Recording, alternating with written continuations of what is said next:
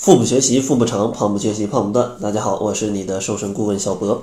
这期节目呢，主要想跟大家聊一聊香蕉。其实关于香蕉啊，大家应该有不同的看法，因为很多人觉得香蕉可能吃了会长肉，但有些人觉得香蕉可能治疗便秘啊，有些人觉得香蕉可以去减肥，还有人觉得香蕉可能有些谣言跟什么吃会什么产生什么毒素。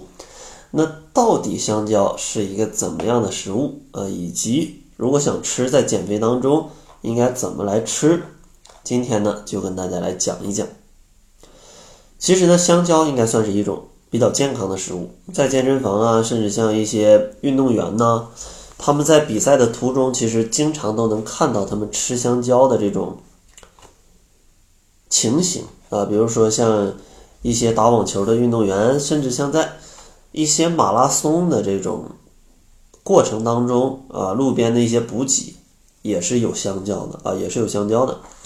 那为什么这些运动员们或者运动的朋友们这么爱吃香蕉呢？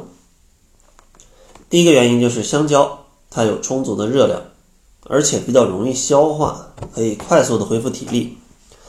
一根中等大小的香蕉可能提供一百大卡左右的能量，而且几乎不含脂肪、胆固醇和钠。而且呢，香蕉当中还含有大量的钾，可以随时补充，就是随着汗液流失的矿物质，对于运动后出汗的恢复有一定的作用。而且呢，加上它食用之后对身体的负担较小，是从事各种运动过程当中休息的时候的一个非常棒的食物。第二个原因呢，就是因为香蕉吃起来很方便嘛，啊，不用削皮，也不用怎么清洗啊，扒完了之后它还没有什么汁儿啊，没有什么水儿，直接就可以吃。然后咱们接下来就来说一说啊，那这么好的香蕉为什么会有那么多谣言啊？这些谣言它靠不靠谱呢？其实很多谣言就是空腹不能吃香蕉，对吧？说什么空腹吃香蕉可能会产生什么各种各样的问题啊，都是千奇古怪的问题。但是呢，这个明显就是谣言。其实像一些东南亚的国家，可以说都把香蕉当主食吃的。如果你空腹不能吃香蕉的话，那相当于空腹不能吃主食，是不是觉得很奇怪？还有人觉得这个香蕉是凉性的，生理期不能吃，可能会造成一些经血不畅甚至痛经的问题。但其实啊，香蕉当中富含丰富的维生素 B。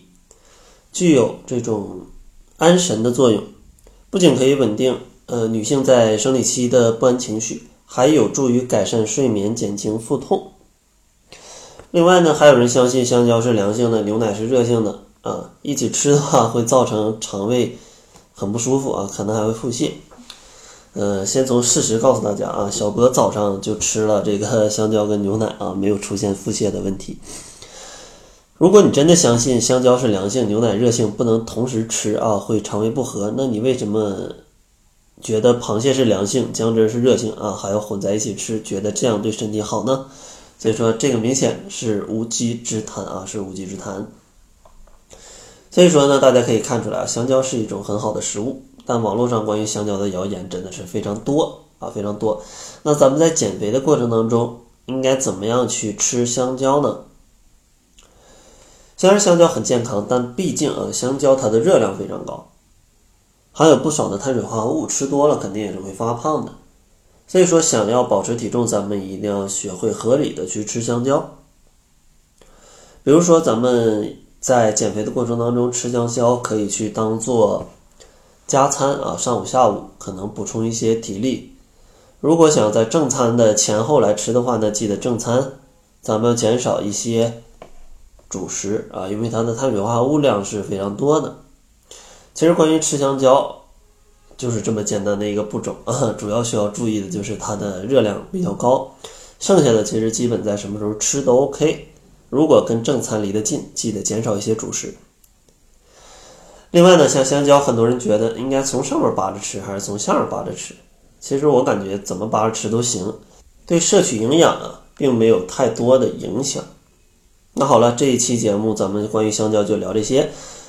节目的最后呢，还是送给大家一份非常系统的瘦身计划。如果大家想要减肥但不知道怎么去减的话，可以关注公众号，搜索“小辉健康课堂”，辉是灰色的灰，然后回复“瘦身计划”四个字，就可以领取到小博为你准备的一份超级详细的瘦身计划。